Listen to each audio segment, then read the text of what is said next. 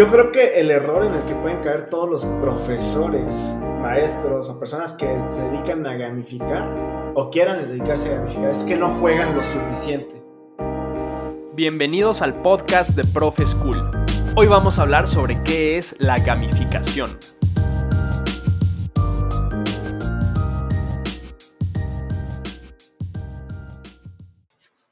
Estimados Profe School, bienvenidos a un nuevo episodio del podcast. Me da muchísimo gusto saludarlos. Yo soy Raúl López y el día de hoy, en el segundo episodio de la segunda temporada, el 2 del 2, un número muy especial, tenemos también a un invitado de lujo. Es TikToker, se dedica al ámbito de la educación, experto en gamificación, en juegos, aficionado a la música, a los videojuegos, hace mil cosas, es una navaja suiza. Pero pues dejaré que él mismo se presente, mi estimadísimo José Batres, bienvenido al podcast. Hola Raúl, eh, pues mi nombre es, ya sabes cómo me llamo, José Luis Batres. Y pues me dedico específicamente a implementar eh, metodologías digitales en sistemas educativos, en eh, instituciones, en gobiernos, en videojuegos, en sí todo lo que tenga que estar relacionado con videojuegos y juegos y educación, ahí estoy metido. Buenísimo. Y digo, es muy interesante la historia porque nos conocimos por TikTok, vivimos en la misma ciudad, los vivimos en Guadalajara, no nos conocemos en persona, pero la realidad es que eh, él genera contenido súper interesante. Para los que no lo han visto en su página de Tomogo, pueden ir a verlo. Hace contenido muy, muy interesante. Eh, y pues así nos conocimos a través de TikTok, hemos empezado a platicar y pues habíamos visto la posibilidad de grabar este podcast y la verdad me alegra mucho poderte tener por acá. Un gustazo, Gaun. Y bueno, aprovecho para pasar a la sección de vamos a la sección de examen sorpresa. No sé si alguien te avisó, pero iba a haber un examen sorpresa en este programa. Entonces, pues vamos a ello. Échale, a ver qué tal ando.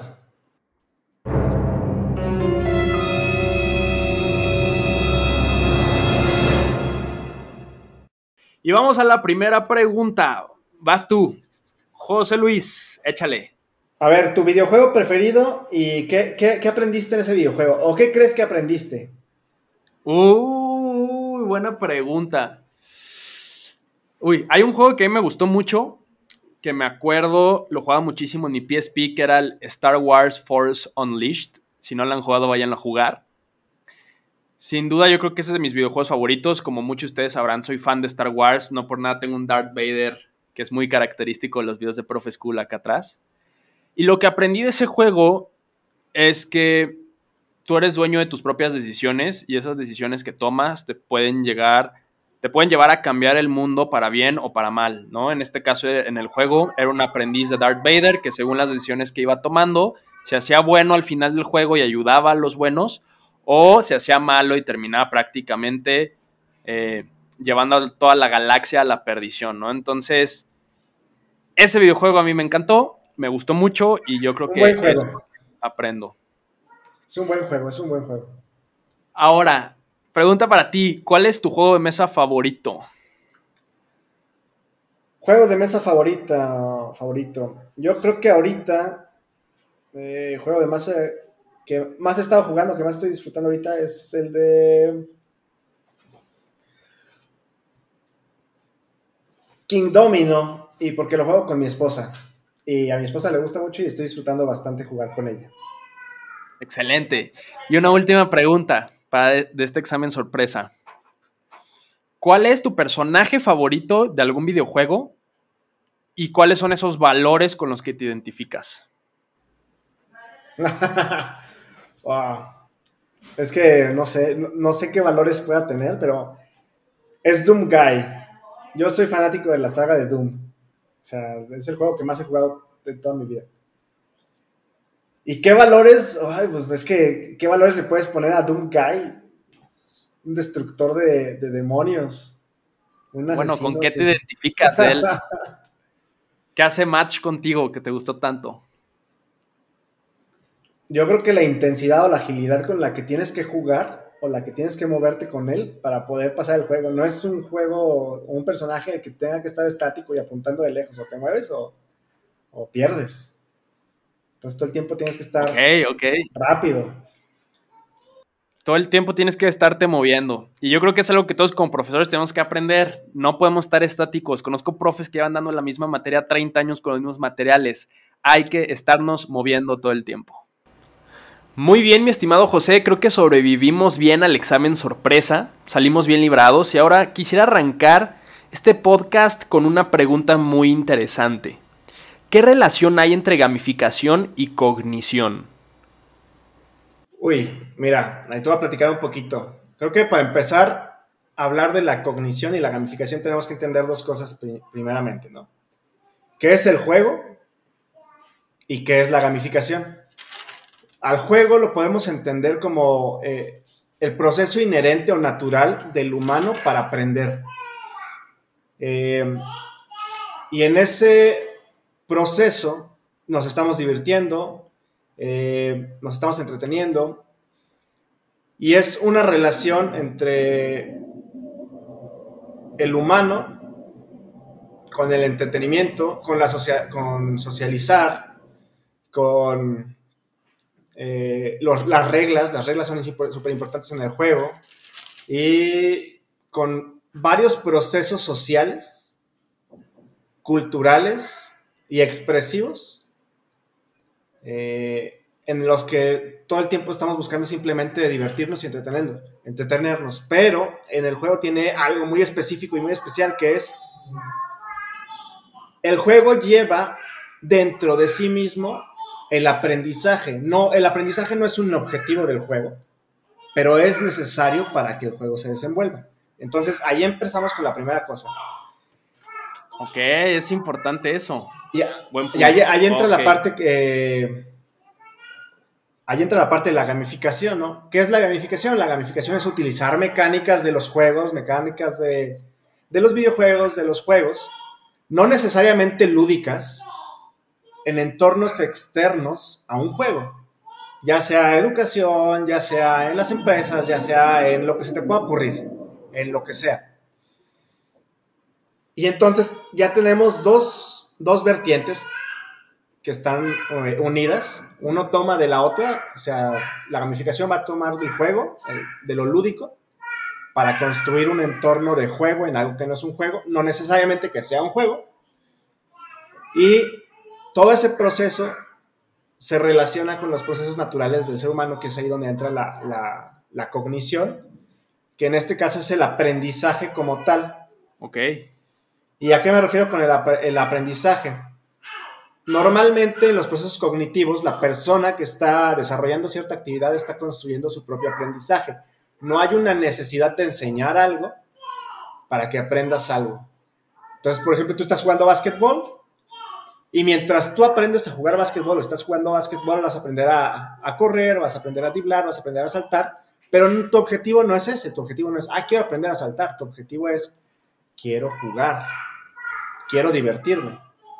Es un deseo o una pasión. Eh, o sea, en todo esto, el aprendizaje es una consecuencia del juego, ¿no? O sea, no es el objetivo en ningún momento, como Es la herramienta o el camino para llegar al objetivo del juego. El objetivo del juego es divertirte.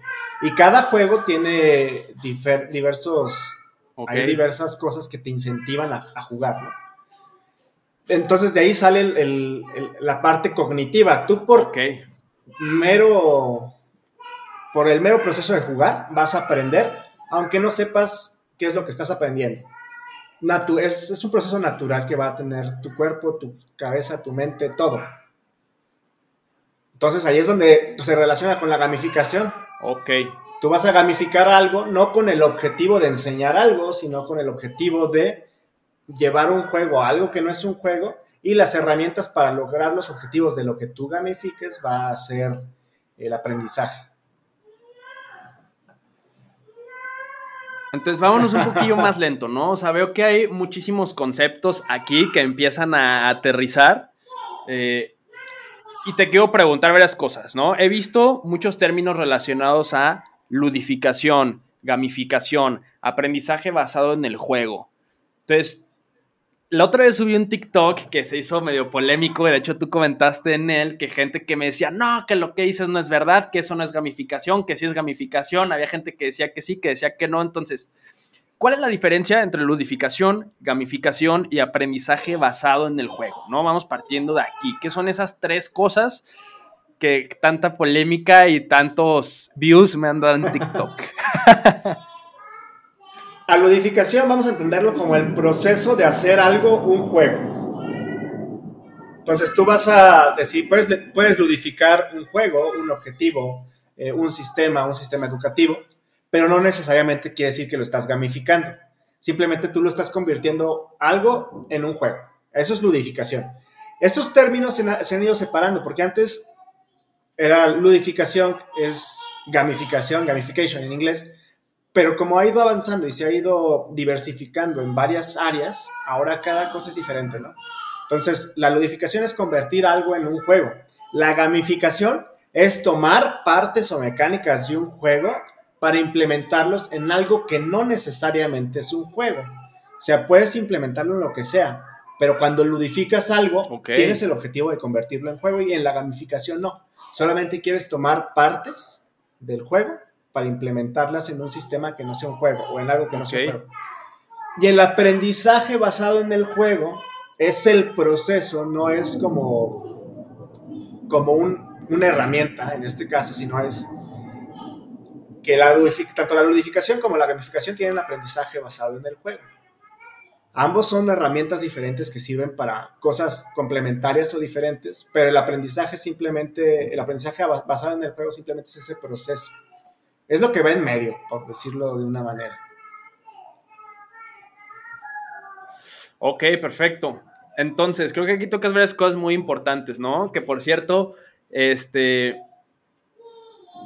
La, la otra vez me preguntaban, oye, si yo, por ejemplo, pongo a mis alumnos a jugar Among Us y eso lo, lo aterrizo en mi clase, ¿no?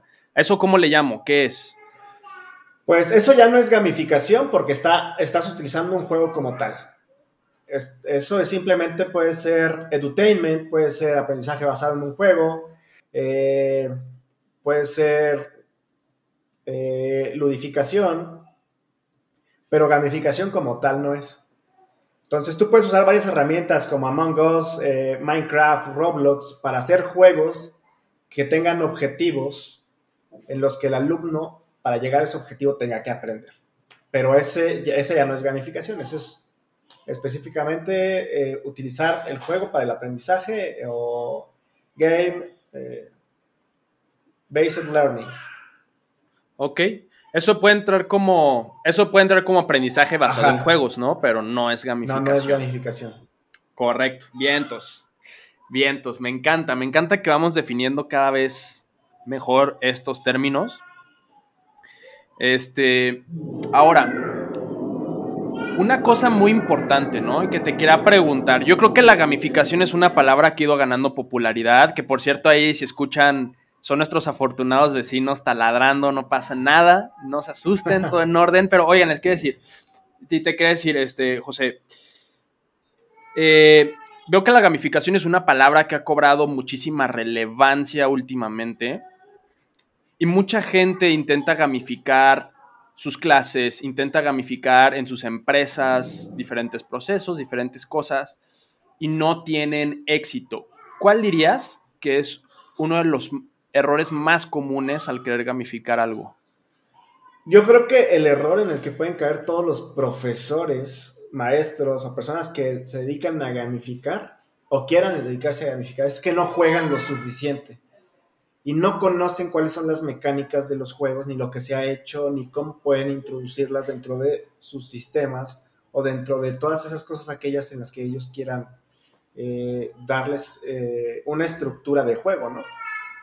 Que eso es por lo que tú eh, te comentaba, no existen reglas de oro para gamificar donde, ah, diga, si cumplo estas reglas, voy a cumplir con la gamificación porque no, no, existen, porque la gamificación puede ir, puede ir desde lo muy pequeño hasta lo, lo muy grande, ¿no? Y puede ir desde introducir simplemente medallas o, o, rangos, como lo hace Mercado Libre, en sus tiendas en línea para que tú vayas comprando más y vas subiendo puntos y vas subiendo puntos. Hasta como puede ir a lo, complejo de gamificar todo un sistema para que todo el proceso que se haga en ese sistema sea un juego, pero que no sea un juego. O sea, es como, voy a enseñarle a mis, oye, quiero que mis trabajadores trabajen más, pero sigue siendo trabajar, pero para que trabajen más voy a convertir el trabajo en un juego. Eso sigue siendo gamificación y ya lo estás llevando a un nivel eh, donde tiene muchas mecánicas, muchos componentes, eh, o simplemente haces implementaciones pequeñas.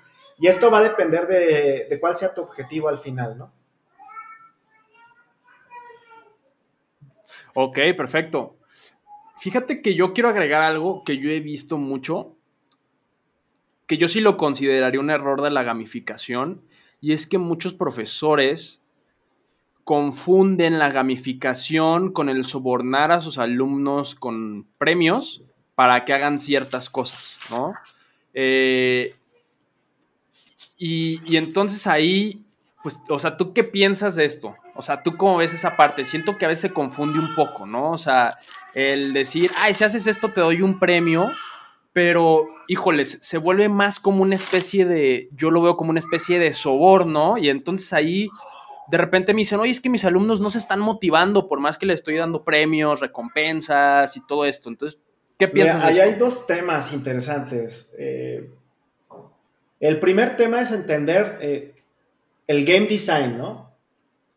Que es ¿Por qué, no, ¿Por no estoy gamificando de la manera correcta? Es porque no conozco cómo se construyen los juegos. Y los juegos tienen una estructura eh, ya muy estudiada durante mucho tiempo para construirlos en, tal.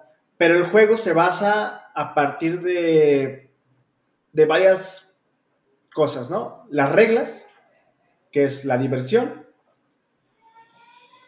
Y yo creo que aquí es donde entra el punto que tú dices, que es la motivación. Hay dos tipos de motivación para cualquier cosa, que es la intrínseca y la extrínseca, ¿no? ¿Cuál es la intrínseca? La motivación intrínseca es la, la natural por la cual tú quieres hacer una cosa, ¿no? Yo quiero, por ejemplo, tocar la guitarra porque simplemente me hace sentir bien tocar la guitarra.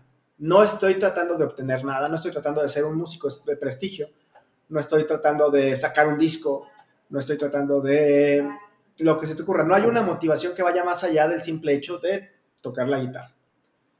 Y está la extrínseca, que es cuál es tu motivación o qué vas a obtener a través de ese proceso de juego o de diversión o de ocio o de entretenimiento, por el cual vas a disfrutarlo o vas a motivarte, ¿no? Que es, voy ahora sí, voy a tocar la guitarra todos los días porque quiero sacar un disco y quiero que quede perrón, que quede súper bien, quiero componer, quiero lo que se te ocurra como objetivo más allá de la misma actividad. Y es ahí donde probablemente los, los profesores están fallando, ¿no? Están buscando muchas motivaciones extrínsecas y están perdiéndose de las motivaciones intrínsecas. Y normalmente el juego tiene de las dos. Quieres disfrutar el juego dentro del juego por el simple hecho de jugarlo. Y quieres también disfrutar los beneficios o los objetivos que obtengas después de jugar el juego. Tienen que estar unidas, no puede ir una y otra sin la otra. Me encanta, me encanta lo que dices. Me encanta lo que dices porque esto se junta con algo que decía Dani Carrasco en nuestro podcast pasado, que también habla sobre la motivación intrínseca, ¿no? Y ella dice que la motivación intrínseca es un factor súper importante en la educación 4.0. Ahora, otra cosa que yo quiero destacar o que al menos yo veo mucho es en un juego, todas las personas tienen la posibilidad y la libertad de tomar decisiones, ¿no? Tienes una cierta autonomía eh, y tú decides de alguna manera el cómo juegas. Es decir, todos los juegos tienen un objetivo, tienen reglas, pero dentro de esas reglas y dentro de ese objetivo tienes cierta autonomía. ¿no? Entonces yo a veces veo eh, que también es un error común como el no dejar que los alumnos tengan esta autonomía. ¿Tú qué piensas al respecto de esto? Es que depende, depende bastante sobre lo que tú estés construyendo, porque así como hay juegos con muchas reglas y que te encierran mucho, hay juegos muy abiertos, ¿no? O sea, puedes agarrar un juego de mesa y llegas a un juego de mesa y hay reglas que ya están por sentadas y te, te dan un marco para trabajar dentro de ese marco.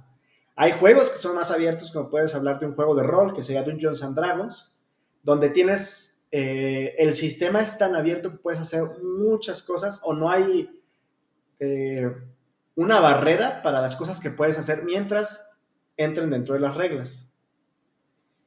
Y luego hay ecosistemas todavía más cerrados como pueden ser los videojuegos. Los videojuegos son ecosistemas súper cerrados en general y no tanto porque no quieras que se abran más, sino por las limitantes tecnológicas.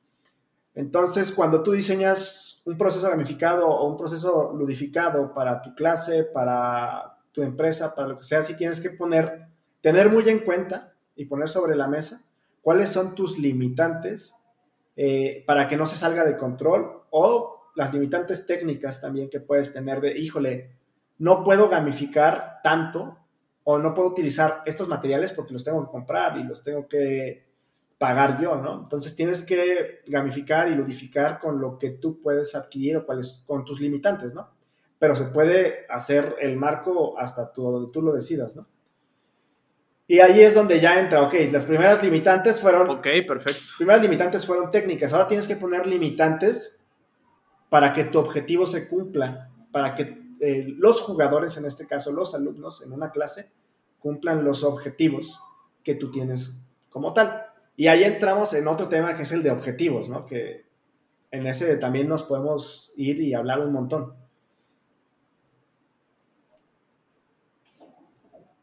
Ok, ok, me gusta. Digo, sé que hay muchísima tela donde cortar en esto. Yo te quiero preguntar una cosa ya para aterrizar un poco más, ¿no? Eh, hablando de cosas un poco más prácticas, ¿cuál es el caso o, o alguno de los casos más exitosos de gamificación que has visto en el salón? O sea, ¿qué casos sí nos puedes mencionar de manera muy rápida, que lo tengas en mente y que digas, funciona muy bien, lo he visto, está comprobadísimo y, y sí, ¿cuál es? A ver, platícanos un poquito de eso y ahorita te hago otra pregunta, tengo varias. Bueno, la gamificación aquí en América Latina apenas está como que agarrando bueno, ¿no? O sea, apenas tiene poquito. Si hablemos de gamificación, por ejemplo, en España, ya tiene pues, unos 10 años probablemente que empezó a implementarse y que ya está teniendo resultados positivos desde el primer momento en que se empezó a implementar. Y puedes encontrar en Internet, si te pones a buscar, eh, proyectos de un montón de gente, de personas, que hicieron para sus sistemas educativos, eh, que tuvieron mucho éxito. Incluso encuentras plataformas donde se comparten el material de gamificación, donde eh, se comparten herramientas, donde se comparten experiencias. Y, y, realmente eso es, para mí esa es una, un caso de éxito, porque estás viéndolo como tal que el sistema español ha tenido cierto alcance y ciertos objetivos cumplidos gracias a la gamificación. Ahorita yo no me acuerdo como tal de, de todas estas páginas donde está todo este contenido, estoy tratando de acordarme y no, no, no hago memoria. Pero si te pones a buscar en cuenta, si hay exponentes en España fuertes. Bueno, luego nos la compartes en redes sociales, no te preocupes. sí, ¿no? Y, y hay un montón como cuáles exponentes. Digo, uno que yo veía en TikTok, perdón que te interrumpa, eh, perdón, pero uno que yo vi en TikTok que me encantó y, no sé si lo viste por ahí, hay un, un profesor de Barcelona, que no me acuerdo cómo se llama su, su cuenta, pero es un sistema de gamificación utilizando cartas súper interesante en el que sus alumnos iban ganando cartas que tenían como poderes. Sí, sí. Este, tipo estos juegos como de Yu-Gi-Oh, cosas por el estilo, ¿no? En donde si hacían sus deberes, para los que no, han visto el video se los recomiendo mucho, luego se los comparto en, nuestras redes sociales. Para hacer sus deberes, los alumnos eh, se iban ganando al ir progresando ciertas cartas con poderes. Poderes que, por ejemplo, les incluían poderse brincar una pregunta en el examen, el poder, eh, había una carta con un poder que decía que el profesor pasaba de largo al revisar las tareas, ¿no? Entonces, si se te olvidaba la tarea, ese día el profesor no te la revisaba. Entonces, tenían varios poderes muy interesantes. Me gustó muchísimo el video, ¿no? Y considero que ese puede ser un caso bastante, bastante exitoso. Bueno, al menos en TikTok, ese profesor fue un sí, total. Sí, sí, vi ese profesor y sí tiene eh, estrategias gamificadas muy padres, muy interesantes. Y de esas, eh, en España puedes encontrar un montón de esas. eh, en general la mayoría de las personas que empezaron a implementar con mayor éxito eh, la gamificación en clases fueron jugadores que ya estaban acostumbrados a jugar, diseñadores de juegos, eh, profesores de videojuegos, que ya tenían un poquito de experiencia y de ahí fue como esparciéndose, ¿no? Entonces, ok. Hay material de dónde buscar y, y, cortar. Si son maestros, la verdad es que no se limiten. Si no tienen tan buena creatividad o todavía no están tan empapados del tema, pues pónganse a investigar porque encuentran una cantidad de material que tal vez no está adaptado para América Latina, pero con simplemente tomarlo y basarse en ello para adaptarlo a lo que ustedes necesitan les va a funcionar súper bien. Perfecto. Ahora, dos preguntas. ¿Cómo adaptamos esos materiales a América Latina? O sea, ¿qué crees que hace falta? Tenemos, Ahorita te hago la segunda. Ay, es que ahí entras en un tema que eh, es probablemente el tema más difícil de gamificación o de clases en línea, de, todos esos nuevos procesos de aprendizaje, que es el del, de la brecha, la brecha educativa, que ese es el, que a mí más me puede, se me puede complicar, ¿no? Porque si estamos hablando de alumnos de clase media para arriba, o sea, ya hablo de media baja para arriba, va a ser sencillo, ¿no? O sea, es sencillo porque sus, sus necesidades son necesidades más allá de las necesidades básicas, de las necesidades fisiológicas, ¿no?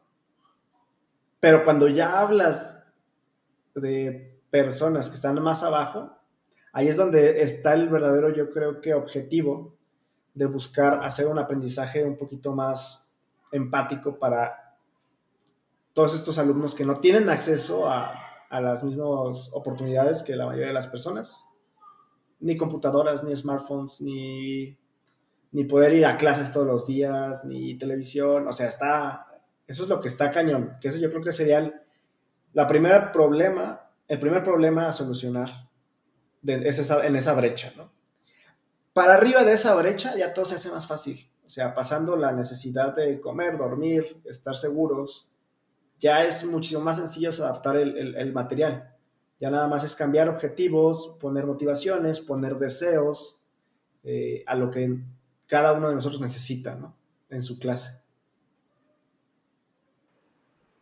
Ok, excelente. Entonces, parte de lo que hay que adaptar, digo, considerando que cumplimos con la infraestructura y todo lo necesario para llevar a cabo este proceso de gamificación, son los objetivos y ese tipo de cosas.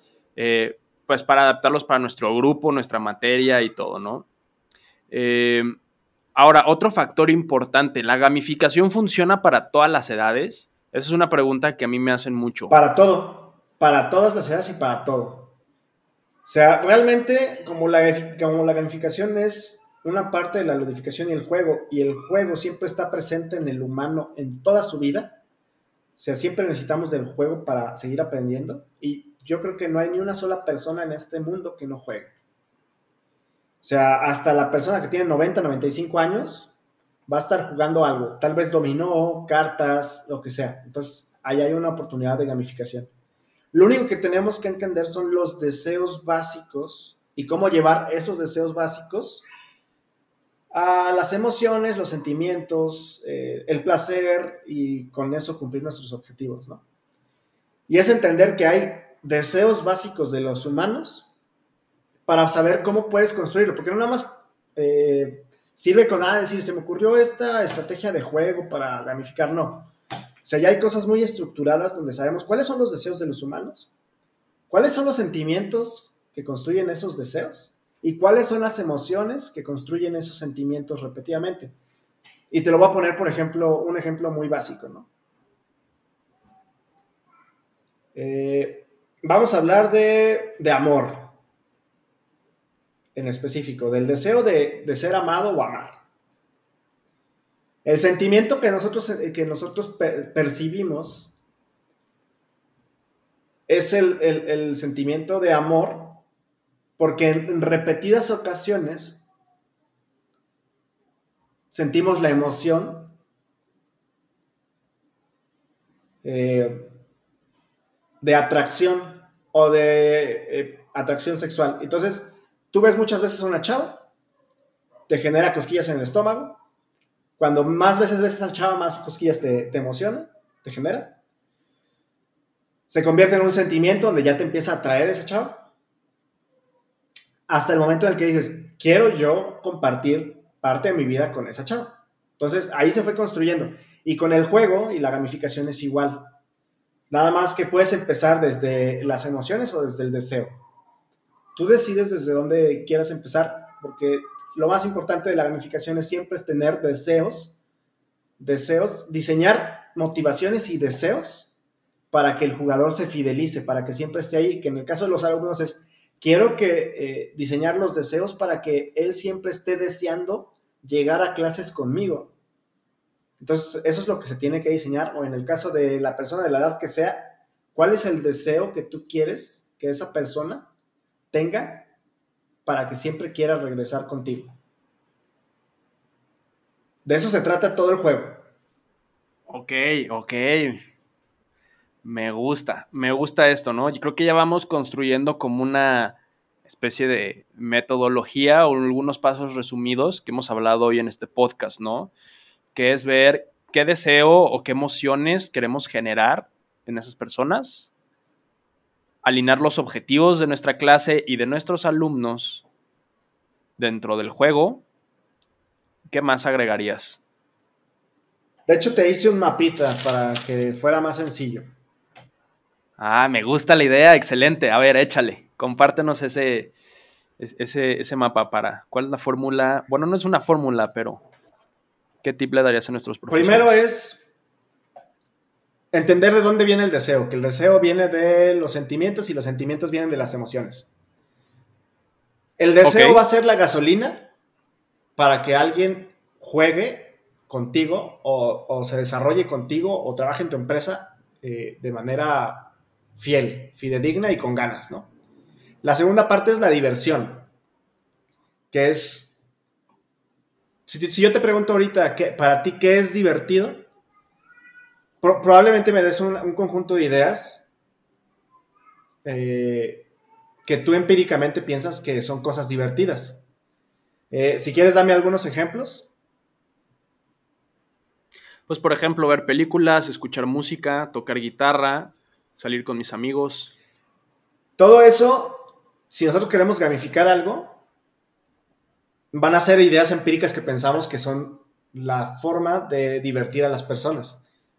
Pero ya también hay estudios eh, y análisis de qué son las cosas en general divertidas, que todas las que dijiste están correctas, pero van a entrar dentro de estas que te voy a decir ahorita, que son, ¿qué son divertidos? Ganar es divertido, resolver problemas es divertido, el trabajo en equipo es divertido, Explorar es divertido, el reconocimiento es divertido, la sorpresa es divertida, la imaginación es divertida, compartir es divertido, jugar al rol, que es colocarte en el personaje de, otra persona o de otro objeto, de lo que sea, es divertido. La personalización es divertida y perder el tiempo es divertido. Perder el tiempo estamos hablando de ocio, cuando el ocio es el entretenimiento que no tiene sentido, que no va hacia ningún lado. O sea, que no estás buscando obtener algo ni nada, nada más es perder el tiempo. Todo, todo esto en general son divertidos. Y todas las que me dijiste, como tal, entran dentro de estas, ¿no? Que por ejemplo me dijiste salir con tus amigos, entra dentro de socializar o explorar, ¿no? Eh, tocar la guitarra también entra de, dentro de puede ser dentro de reconocimiento, sorpresa, perder el tiempo. Todo va a entrar siempre dentro de estos que te acabo de mencionar. La segunda. Algunos sí dirán que podría ser perder el tiempo. Pues, Pero sí, concuerdo contigo. O sea, esto es lo que se considera divertido. No quiere decir que, que necesariamente tú lo vayas a meter en tu, en tu gamificación. Solamente tienes que entender que perder el tiempo es divertido. No hacer nada por no hacer nada es divertido. Y podemos verlo, por ejemplo, en videojuegos como Minecraft, donde a veces no tienes que hacer nada, nada más meterte, perder el tiempo. Porque es divertido construir sin razón alguna. Tal cual. Es divertido. Entonces, si a eso le agregas mecánicas, que esa es la otra, la otra cosa que creo que es interesante, ya tienes una estructura más o menos. Y la estructura que yo te quiero compartir es mecánica, que son las reglas, dinámica, que son cómo se interactúa con estas reglas, y estética, que es cómo se, cómo se experimentan todas estas reglas en ese entorno. Entonces, si, si metes mecánica, dinámica y estética, ya tienes un juego. Básico, pero es un juego. O sea, faltan un montón de cosas porque la mecánica tiene 100 apartados, la dinámica tiene 300 apartados y la estética tiene un chorro. Pero, o sea, puedes empezar con, desde lo pequeño, ¿no? Entonces ya tienes una forma de, de gamificar. Me encanta. Mecánica, dinámica y estética. Ajá, exactamente. Bien, tomen nota, híjole, este podcast está siendo demasiado jugoso, ¿eh? Muy, muy bien, me encanta todo esto. Ahora, una pregunta. ¿Dónde pueden investigar más de esto las personas que estén interesadas? De libros, ah, de libros hay varios, la mayoría están en inglés, de esos libros. Pero en América Latina, en Argentina específicamente, hay un escritor que, que por aquí tengo, donde la gamificación como tal no habla de la gamificación como tal, pero habla de la estructura lúdica. Eh, Ok, y es diseño de juegos en América Latina, teoría y práctica, estructura lúdica de Durgan A. Nalar. A ver si se ve por ahí.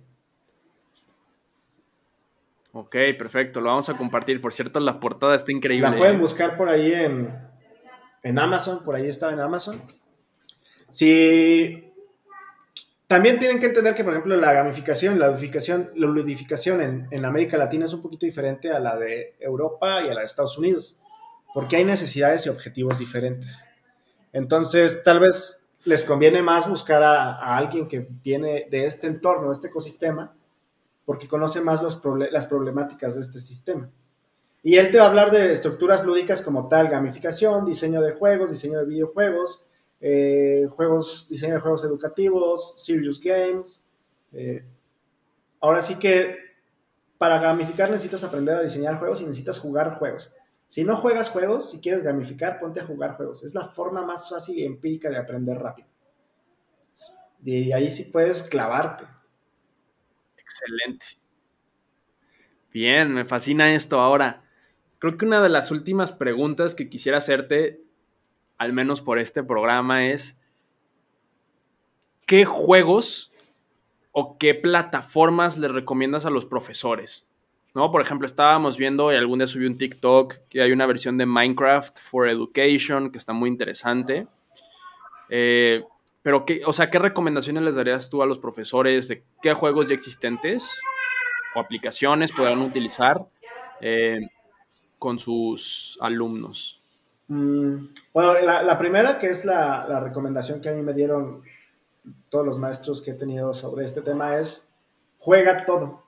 Todo, todo, todo. O sea, hasta lo más raro que puedas encontrar o lo que te parezca que no va a servir, juégalo. Ahora sí, si te quieres dedicar a esto, todo. Tienes que jugar todo lo que encuentres, todo lo que puedas jugar. Obviamente hay tanto que no vas a poderlo jugar todo, pero todo lo que se te ponga enfrente y tengas la oportunidad de jugar, juégalo. Videojuegos, juegos de mesa, juegos de rol. O sea, ahora sí saca, saca tu nerd o a tu geek interior y ponte a jugar. Si ya me preguntas a mí, dentro de mis preferencias personales, yo que te recomendaría jugar para que aprendas, además de jugarlo todo, yo te diría, tienes que aprender a jugar Dungeons and Dragons, que para mí es como la base de todas las experiencias eh, de ludificación que puedes construir, porque hasta los videojuegos están basados en esos sistemas de juegos, Ok, ese es Calabozos y Dragones en calabozos español, y ¿no? dragones, o juegos de rol en general. Ok, Eh, ok. Ahora sí, hay, hay muchos juegos que, que pueden jugar en específico para aprender cosas. Hay varios autores que han hecho juegos educativos también, que de hecho, mira, te voy a decir unos para que los puedan buscar, que por aquí vienen unos. No me sé los nombres de todos. Échale, échale. Tome nota, profe School, tome nota de estos autores, ¿no? Seguro son súper interesantes. Ajá. Mira, aquí te va, te voy a decir.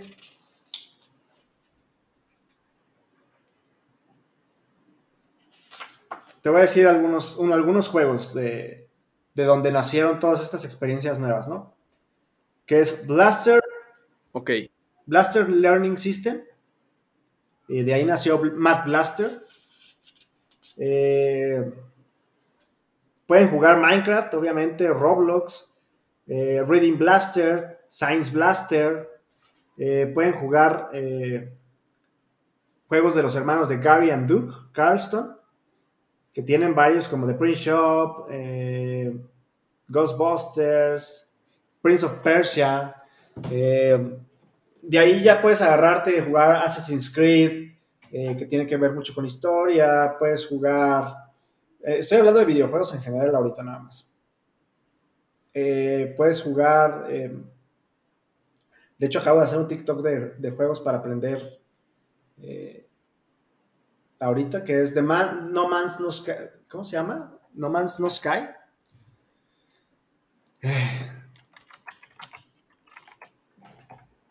No Man's Sky, Sky, sí, No Man's Sky. Ok, No Man's No Man's Sky.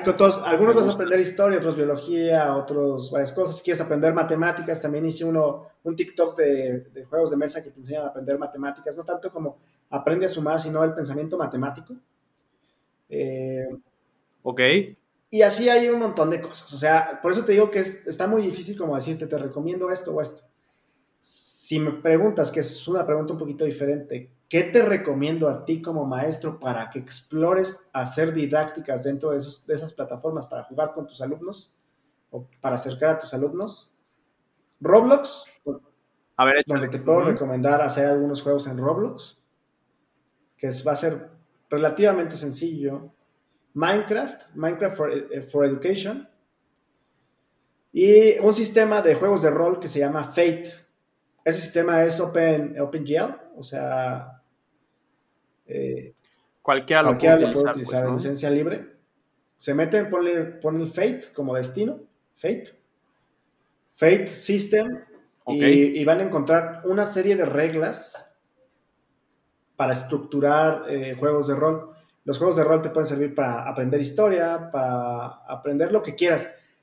Ya ahorita con lo que te dije, que te acuerdes que el aprendizaje es la herramienta para llegar al objetivo, cualquier cosa que se te ocurra puedes meterla como en medio, ¿no? O sea, tal vez quieres eh, capturar a, un asesino o quieres capturar a un ladrón o quieres resolver un misterio, pero para resolver el misterio tienes que resolver acertijos, acertijos matemáticos, eh, tienes que resolver problemas geográficos, eh, problemas de historia. Entonces, como el aprendizaje se volvió la herramienta para llegar a tu objetivo y no tanto como el objetivo, entonces, puedes utilizar cualquier cosa para llegar a ese objetivo, lo que sea. Me encanta lo que acabas de decir, es oro molido. Seguro esto va a estar en alguno de los snippets de Instagram y todo que sacaremos después. Seguro muchas de las personas que están escuchando este podcast tienen más dudas. Entonces, ¿dónde te pueden encontrar? ¿Cómo te pueden encontrar? Eh, ¿Cómo te contactan? Pues ahorita donde estoy más activo es en TikTok. Eh, tenemos Instagram, tenemos Facebook, pero la verdad es que ya ahorita le estamos prestando tanta atención. Eh, y le prestamos muchísima más atención a, TikTok. Entonces en TikTok estamos como Tomogo Play. Tomogo Play, ya escucharon. De todos modos les comparto en redes sociales después las cuentas. Vamos a etiquetar allá Tomogo en algunas publicaciones. Eh, síganlo, la verdad tiene contenido súper, súper interesante. Usa unas estrategias muy creativas también para sus videos. Por ahí tiene un títere que ya lo verán, que a mí, a mí me gusta mucho la estrategia. De hecho, está ahí atrás. Para los que están viendo el video, está atrás de él ese títere. ¿Cómo se llama el títere? ¿Tiene nombre? Pues lo, lo bauticé Puppet Luis. Como me llamo José Luis, dije, ah, bueno, algo sencillo. Puppet Luis, me gusta la idea. ¿no? Está increíble la estrategia que usa también este José con su títere, con Puppet Luis, ¿no? Entonces, este, pues oigan, muchísimas gracias por escuchar el podcast de hoy. José, muchísimas, muchísimas gracias. No si quieras agregar algo para cerrar. Que jueguen, que ya no le tengan miedo a jugar ni a regresar a ese, a ese aprendizaje lúdico que tenían cuando eran niños, porque es la forma que la naturaleza la forma inherente que tienen desde que nacieron para aprender. Me encanta, qué buena manera de cerrar. Oigan, pues muchísimas gracias. Recuerden seguirnos en nuestras redes sociales. En TikTok, Instagram, Facebook, en todos lados estamos como Prof School. Síganos por ahí, revisen los cursos que tenemos, activamente estamos sacando cursos nuevos. Se llenan muy rápido los que son presenciales y si no son presenciales los pueden comprar cuando quieran. Revísenlos, están increíbles. La verdad se los recomiendo muchísimo. Si tienen alguna duda, contáctenos. En este podcast hay que decirlo, Abraham, te extrañamos. Ojalá hubieras estado por acá, pero bueno, ya estarás en otro programa. Les mando un saludo a todos, estimados Profe School, y nos vemos en el siguiente episodio.